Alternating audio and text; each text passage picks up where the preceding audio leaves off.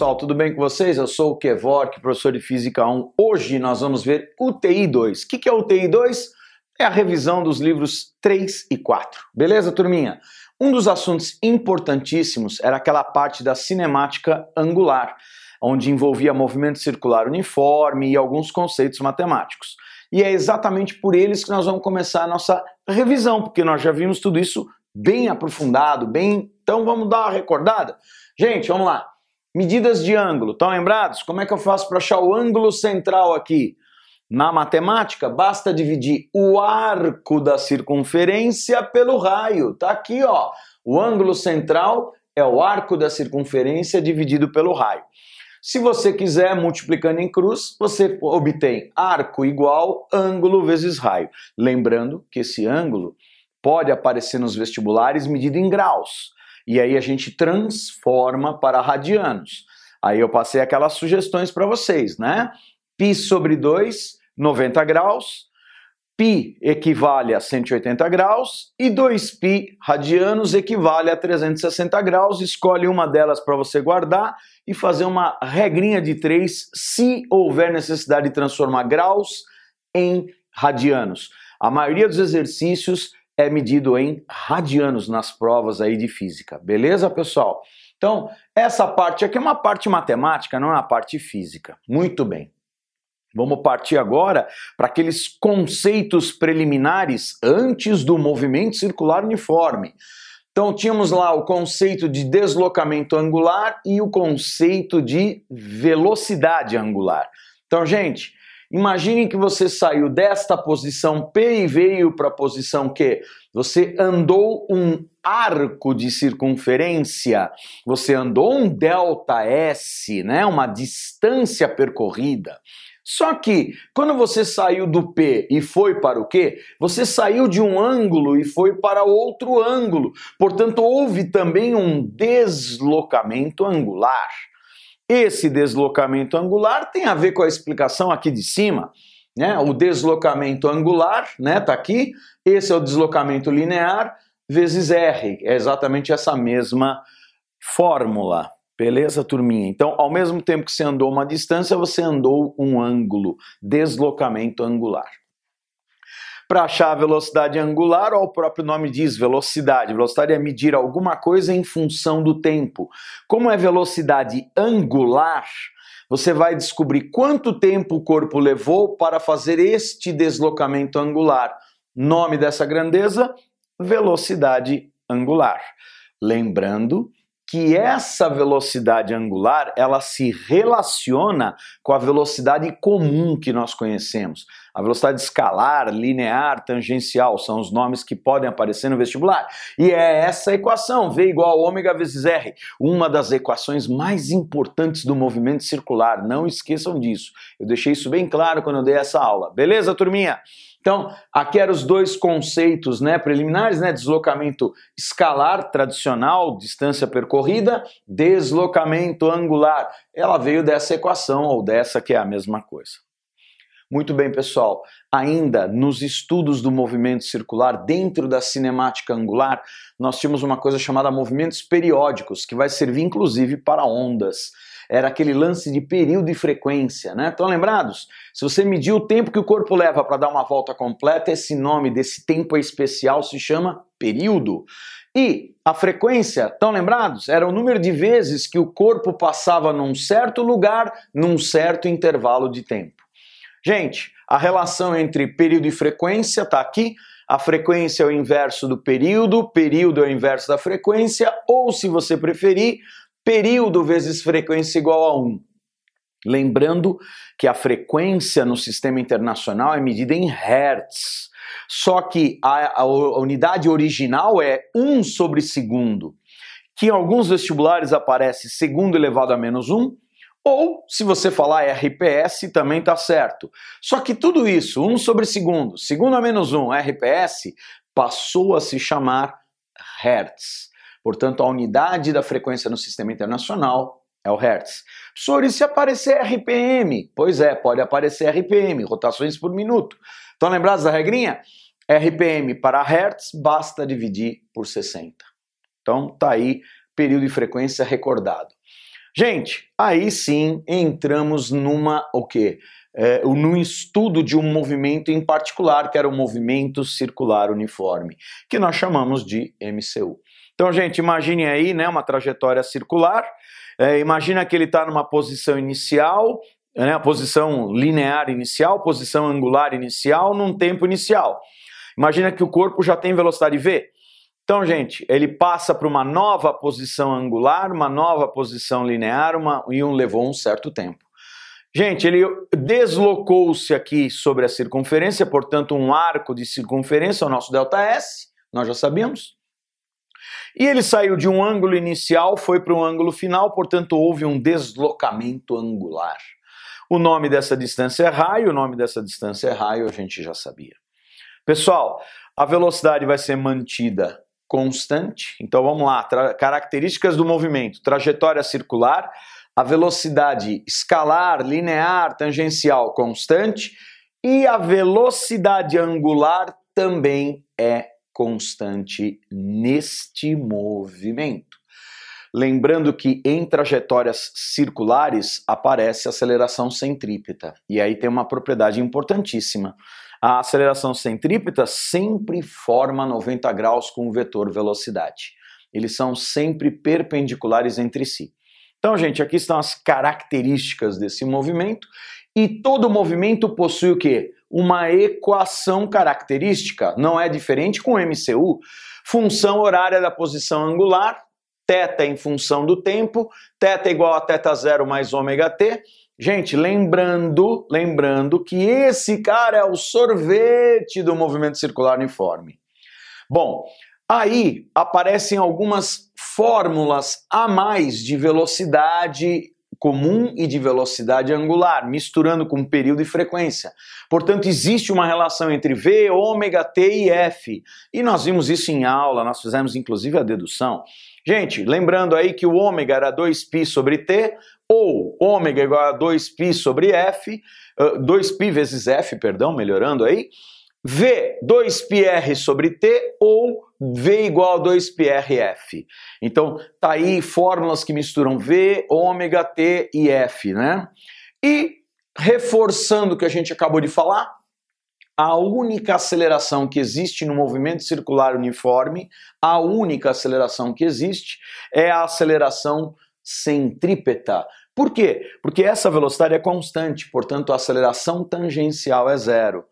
E como a trajetória é curva, aparece a aceleração centrípeta, que pode ser calculada de duas maneiras diferentes.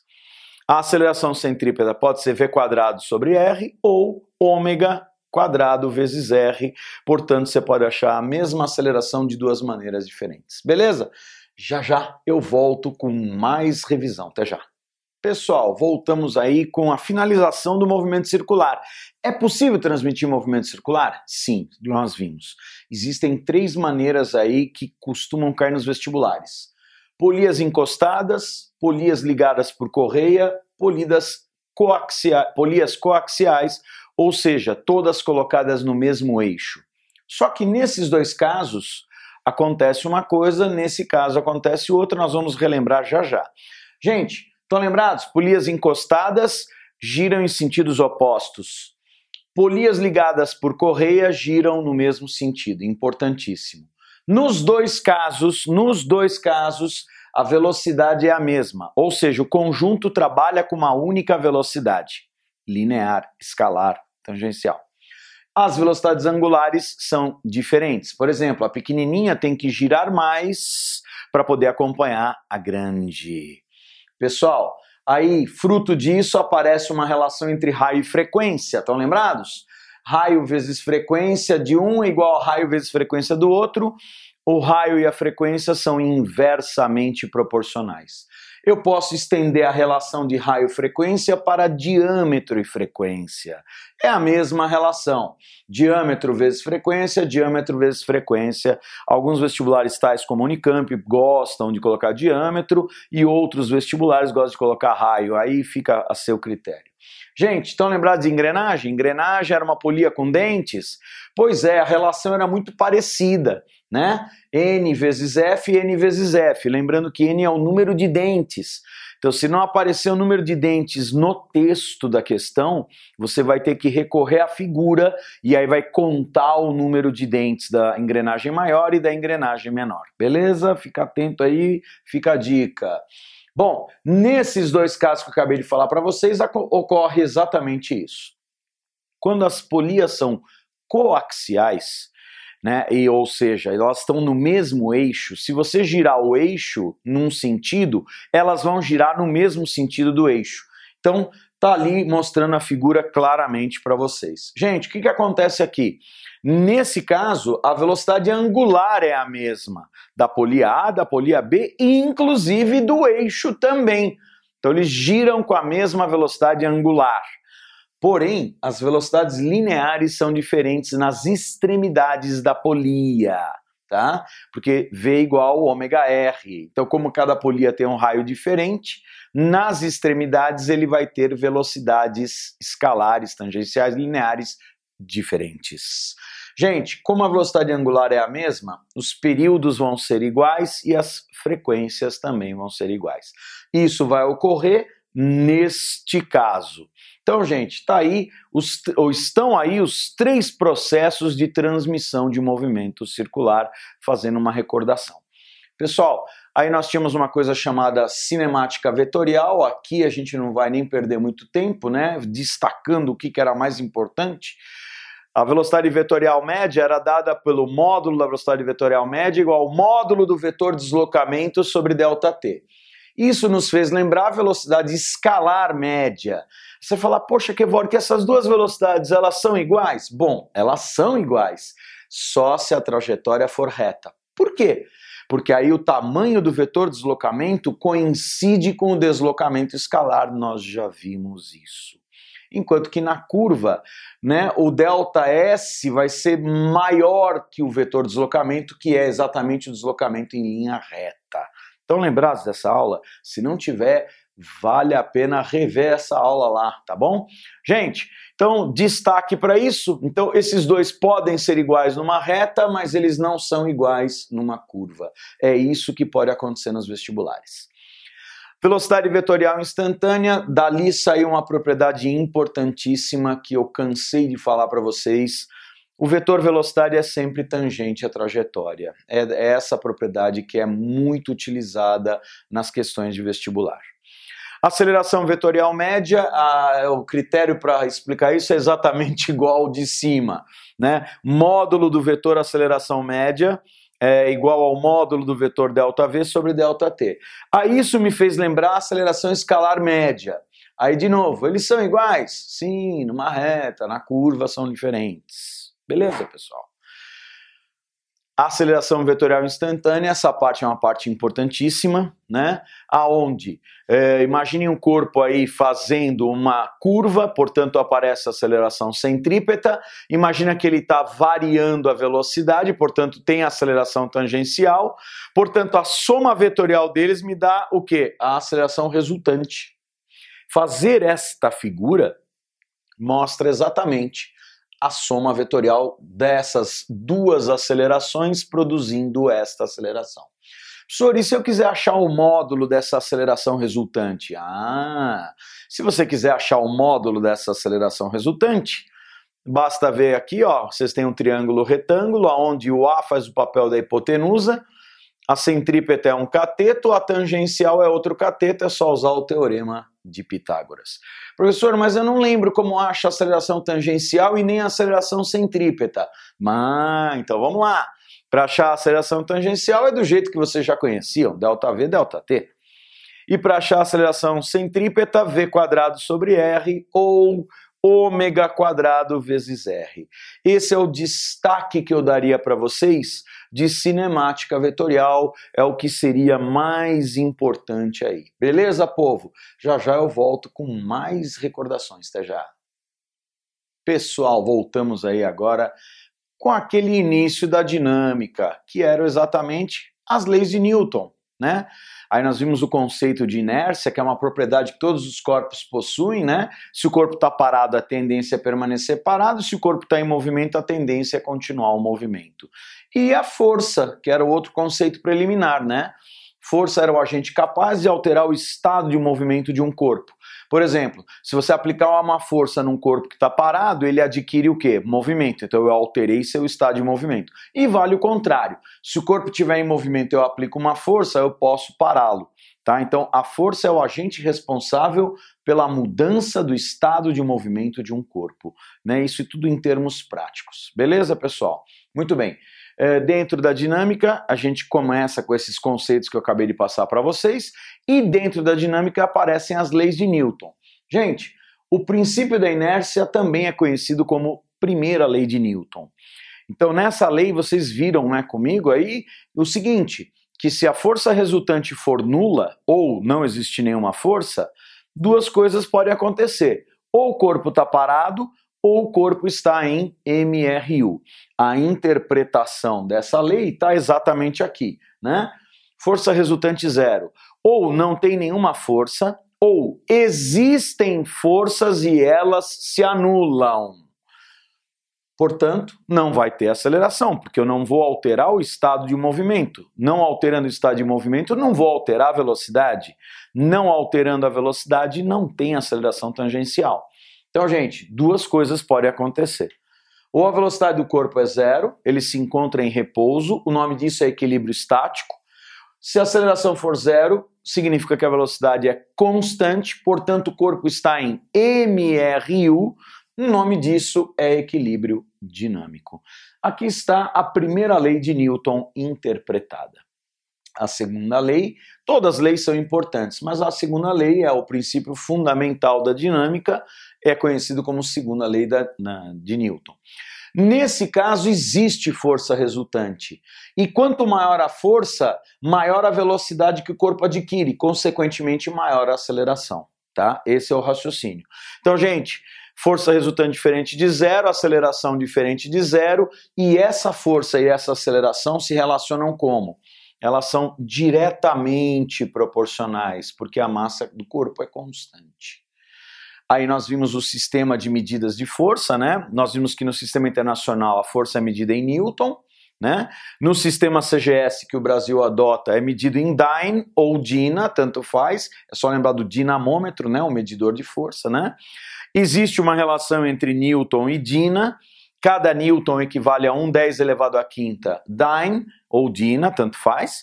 E uma outra unidade que de vez em quando aparece nos vestibulares é exatamente o KGF. O KGF é quilograma-força. Esse quilograma-força vale 9,81 newtons. Então, gente, segundo a lei de Newton, quanto maior a força, maior a aceleração, eles são diretamente proporcionais. Portanto, existe força nesse caso. E para encerrar as leis de Newton, nós temos aí o princípio da ação e reação, também conhecido como terceira lei de Newton. É, nessa lei, vocês estão lembrados, né? Se um corpo aplica uma força no outro, esse outro devolve a força com mesma intensidade, mesma direção e sentidos opostos. E um detalhe importante da terceira lei de Newton é que a ação é num corpo, a reação é no outro. Portanto, eles atuam em corpos distintos. Então, gente, numericamente a força de ação e a força de reação são iguais, elas possuem mesma direção, então se uma for horizontal, a outra também é horizontal, e sentidos opostos, se uma for para a direita, a outra é para a esquerda. Lembrando que elas atuam em corpos distintos, em corpos diferentes. Beleza? Já já eu volto com mais dicas, até já. Pessoal, dentro da dinâmica também nós vimos alguns tipos de forças, né? Nós vimos a força peso, nós vimos a força de reação normal e nós vimos a força de tração ou tensão.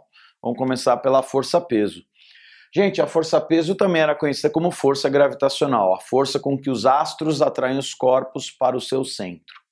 Essa força peso tem algumas características que podem ser perguntadas nos vestibulares. Por exemplo, essa força peso é uma força de que tipo? Bom, ela é uma força do tipo campo, ela é uma força constante e ela é conservativa. Conservativa não depende da trajetória, nós vamos ver isso lá no assunto trabalho.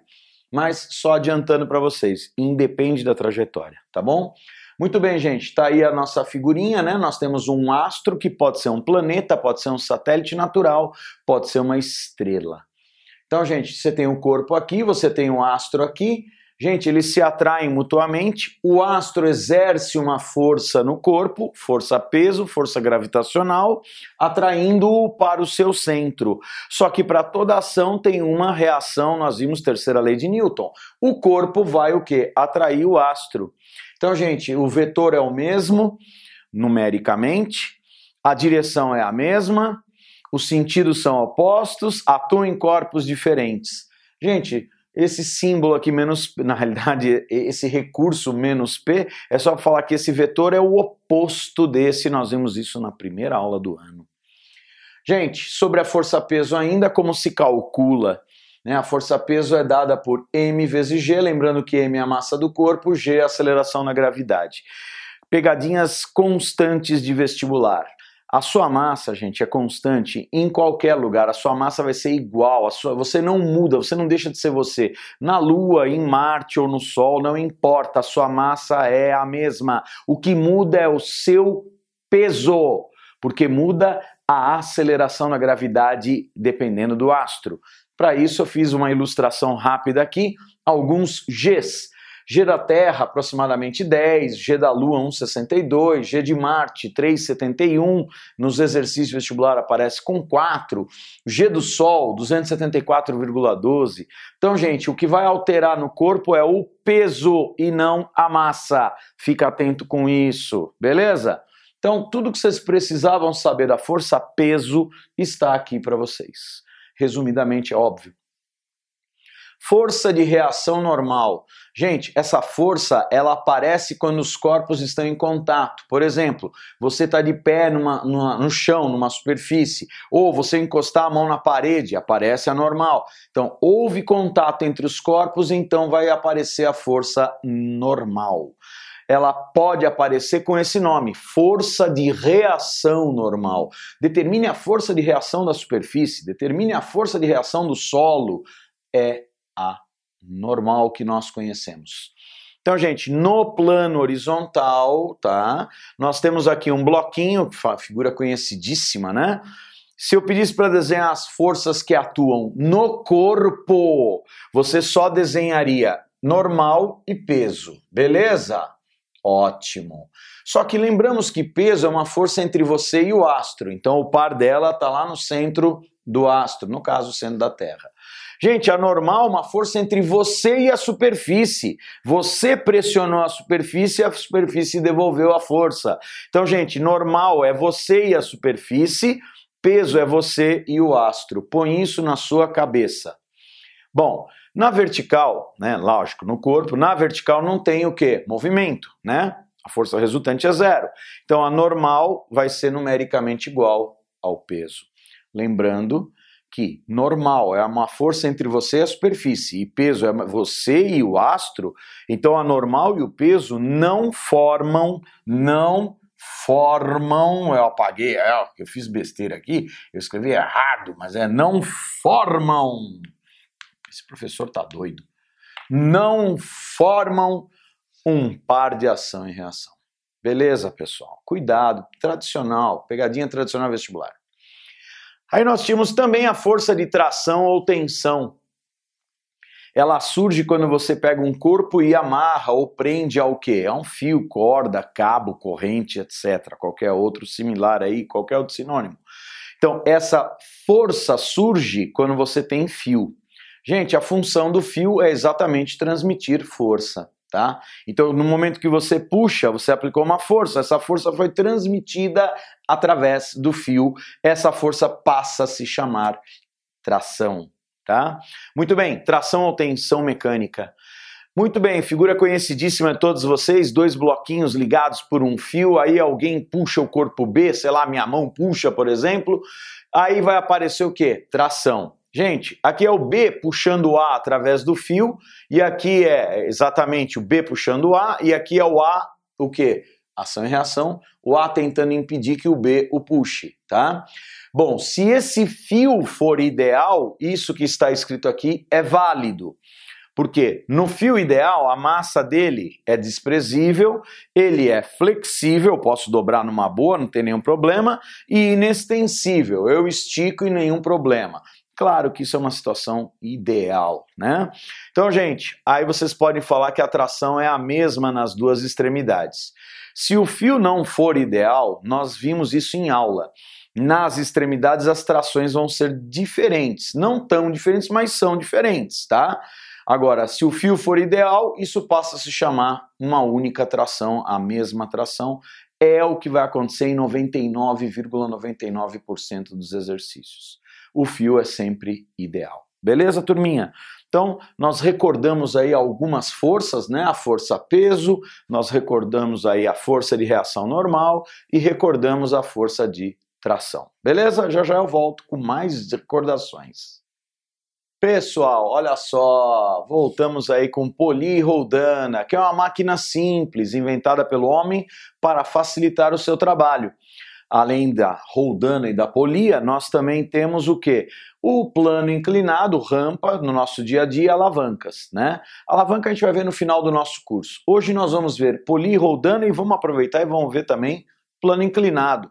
Muito bem, falando um pouquinho sobre polias ou roldanas, já falei para vocês, né? Ela serve, é uma máquina simples inventada pelo homem e ela serve para o quê? Ela serve para transmitir força, no caso tração, tá? Você já deve ter visto em obras, em construções, né? Ou então quando o cara está pintando prédio ou lavando prédio aí, né? É, e ela, ela serve para transmitir forças, lógico, e movimento, energia cinética. Fica atento aí, tá? Existem dois tipos de polia, nós temos a polia fixa e a polia móvel. A polia fixa, ela tem uma função, mudar a direção e o sentido da força, mantendo o valor da força. Então, a força permanece a mesma, só muda a direção e sentido. Lembram-se? Então, gente, fizemos aí algumas figurinhas mostrando isso claramente, né? Então você tem aqui, ó, polia fixa no teto, polia fixa no plano horizontal, polia fixa no plano inclinado. Então, gente, olha lá, a polia pegou a tração, mudou direção e sentido, mas manteve o valor. Gente, ó, polia fixa, pegou a força, ó, mudou direção e sentido, mas manteve o valor. Gente, olha lá, polia fixa, pegou a força, mudou direção e sentido, mas manteve a força. Essa é a função da polia fixa. Polia móvel, ela tem uma função também reduzir a força pela metade. Então, toda força que é aplicada numa polia móvel, ele pega essa força e divide por dois. Então, gente, nessa figura, nós temos uma polia móvel e uma polia fixa. Gente, olha lá, está atuando uma força na polia móvel, se chama tração. Tá? Que pode ser o peso do corpo se estiver em equilíbrio, claro. Ele pega essa força e olha lá, pessoal, divide por dois. T sobre 2, T sobre 2 aí o par dessa está no teto, aí o par dessa está na polia fixa. O que, que a polia fixa vai fazer? Vai transferir integralmente mudando direção e sentido. Então a função da polia móvel é pegar a força que foi aplicada nela e dividir por dois. Ficou aí atento? Bom, e aí, gente, olha lá, existe uma fórmula que permite achar o número de polias móveis que eu posso pôr no sistema.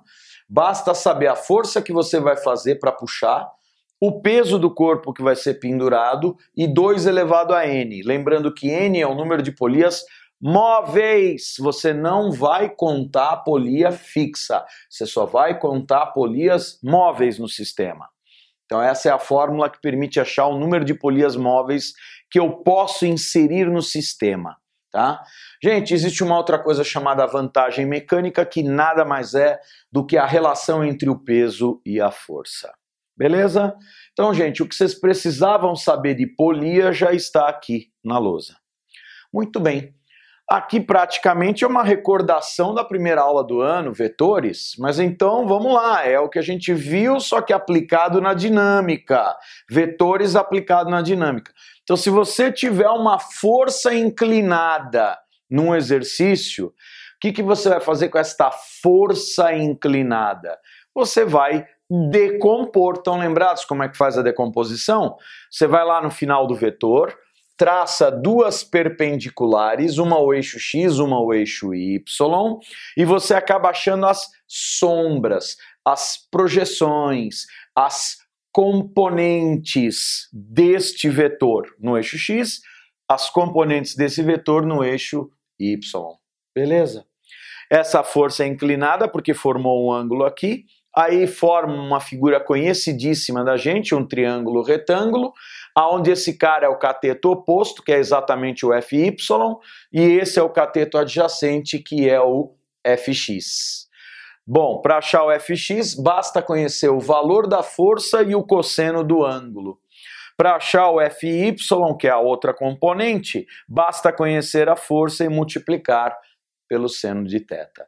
Gente, isso aqui nada mais é do que repetição de vetores, só que aplicado na dinâmica. Lembrando que a força é uma grandeza vetorial, portanto, o vetor pode ser decomposto, ele pode ser projetado, né? Eu posso achar as suas componentes nos eixos cartesianos. Muito bem. Outra invenção do homem para facilitar o trabalho é o plano inclinado. Também é uma máquina simples, tal qual Polia e Roldana. Gente, qual a função do plano inclinado da rampa? Vocês estão lembrados? Estão lembrados? É pegar a força-peso e o quê? Dividir, decompor, para facilitar o trabalho, para fazer menos esforço. Se fala muito em acessibilidade hoje, mas já os egípcios usavam nas construções da pirâmide a rampa para deslocar os blocos. Beleza, pessoal? Então, gente, o que, que acontece quando um corpo está ali né, no plano inclinado? Nós já vimos. Nós vamos pegar a força-peso, que é sempre para baixo, a normal, que é sempre perpendicular à superfície, e aí nós pegamos a força-peso e, faz, e fazemos a decomposição. Px pertence ao movimento ou tendência do movimento, eu não sei se ele está parado ou se ele está em movimento, e o Py tem uma função, anular com a normal. Gente, esse ângulo aqui é o mesmo ângulo formado do plano inclinado, né? Teorema de Thales aí misturado com semelhança de triângulos, não vamos perder tempo nisso. Então, se aqui for 30 graus, aqui também é 30 graus. Gente, aí depois formou-se de novo figura conhecidíssima, um triângulo retângulo, aonde o cateto oposto é o PX e o cateto adjacente é o PY. Bastante cuidado com isso. Px é o próprio peso vezes o seno do ângulo, Py é o próprio peso vezes o cosseno do ângulo. Quem achou Py automaticamente achou o valor da normal se tiverem somente essas duas forças. Gente, tem um caso particular que eu mostrei para vocês. Se o plano inclinado for sem atrito e a velocidade inicial for zero, a tendência natural dele é cair, portanto, ele vai acelerar, vai variar de velocidade. E como é que achava essa aceleração? Estão lembrados? Essa aceleração era dada por g vezes seno de θ. Beleza, pessoal? Já já eu volto com mais dicas, até já! Pessoal, voltamos aí com mais algumas forças. Vamos ver agora a força de atrito. Característica da força de atrito, ela é uma força do tipo contato. Ela surge devido às irregularidades entre as superfícies em contato. Tudo isso já foi visto, já foi estudado. Existem dois tipos de atrito, também nós já vimos. Nós tínhamos o atrito estático, que atua enquanto o corpo está em repouso. Esse atrito estático tem uma característica, ela é variável, né? Ela é uma oposição inicial ao movimento, quer dizer, o primeiro atrito que atua no corpo é o atrito estático, faz com que o corpo permaneça parado, em repouso. E nós temos o atrito dinâmico ou cinético. Esse é o que? Constante e é uma oposição também, só que de menor intensidade. Ele atua depois do atrito estático. Ou seja, quando eu venço o atrito estático, entra em, em cena o atrito dinâmico ou cinético. E ele tem uma característica que é constante e atua enquanto o corpo está em movimento. Como se desenhava o atrito, estão lembrados? Gente, você tem um corpo lá, se o movimento ou a tendência do movimento for, por exemplo, para a direita, o atrito, olha lá, oposição, é para a esquerda. Se a tendência do movimento, o movimento for para baixo, o atrito é para cima. Então, gente, é sempre em oposição. Beleza? Por que movimento ou tendência do movimento? Porque aqui é o cinético ou dinâmico e aqui é o estático. Você precisa ver se no exercício o corpo está em movimento ou se ele está parado. Então, bastante cuidado na interpretação. Como é que fazia mesmo para achar a força de atrito? Independente do tipo, a equação, a fórmula para nós vai ser a mesma. Fat igual a Mi vezes N. Mi, coeficiente de atrito, depende da natureza das duas superfícies em contato. Tá? Um dos menores atritos que nós conhecemos é o aço com gelo. Um dos maiores atritos que nós conhecemos é o concreto sendo arrastado em cima do concreto. Gente, lembrando que N é normal, cuidado, no plano horizontal, a normal é igual ao peso se só tiverem essas duas forças na vertical. No plano inclinado, a normal é igual a parte da força-peso, é o PY. Nós vimos, já estudamos, plano inclinado, rampa, se tiverem somente essas duas forças. Então, bastante cuidado, é só verificar se é plano horizontal ou se é plano inclinado. Pessoal, não esquece que o tal do coeficiente de atrito, ele fica entre valores entre 0 e 1 e ele não tem unidade. Acabamos de ver instantes atrás o FAT estático é maior que o FAT dinâmico ou cinético, consequentemente o Mi estático é maior que o Mi dinâmico barra cinético. Isso já é o suficiente para nós, para fazermos os nossos exercícios, os nossos estudos, para poder revisar. Pessoal, também vimos força elástica, é uma força que aparece quando nós temos aí molinhas no exercício. Quem estudou a força elástica foi o Hooke, nós vimos isso em detalhes. E aí, depois que nós vimos a lei dele, concluímos e interpretamos que a força elástica era dada por K vezes delta X. Lembrando que K é a tal da constante elástica da mola. Depende de que material é feita a mola, depende da natureza do material que constitui a mola nos exercícios pode também ser chamado de dureza ou de rigidez. Determine a dureza da mola, determine a rigidez da mola. Ele está pedindo a constante elástica. Lembrando que quanto que maior a dureza da mola, menos ou menor a deformação sofrida pela mesma. Gente, ΔX era exatamente a variação do tamanho da mola variação do comprimento da mola. Nos exercícios costuma aparecer como deformação sofrida pela mola, deformação elástica, hein? Elongação ou distensão são as palavras que aparecem que caracterizam a variação do tamanho da mola. Também vimos que essa lei, essa fórmula pode ser interpretada graficamente. Então, o gráfico da força pela deformação era uma reta. Por quê? Porque as deformações são proporcionais às forças aplicadas aí. Gente, portanto, é uma reta crescente saindo do zero, lembrando que quando não tem força não tem deformação, por isso que sai do zero, e é uma reta crescente. Pessoal, peguei um par ordenado qualquer, nós já vimos tudo isso, né? Aí você vai ter uma força elástica e a correspondente deformação. Vocês perceberam que a reta formou ângulo com o eixo X. Figura conhecidíssima, triângulo retângulo. Cateto oposto, cateto adjacente me lembra de tangente. Essa tangente, coincidentemente, é a constante elástica. O que, que eu preciso saber aqui? Qual a propriedade? Vamos lá, pessoal, tem que ter conhecimento matemático. Quanto maior for o ângulo, maior a inclinação, maior vai ser a tangente. Consequentemente, maior vai ser a constante elástica. Com maior constante elástica, a mola vai se deformar menos. Cuidado com essa parte conceitual. Então, gente, tudo que vocês precisavam saber de força elástica está aqui. Ela só vai aparecer em molas ou em tiras elásticas. Fica atento com isso, tá bom? A maioria dos exercícios é mola. E para encerrar nossa revisão, né, que nós estamos aí na nossa UTI 2, né?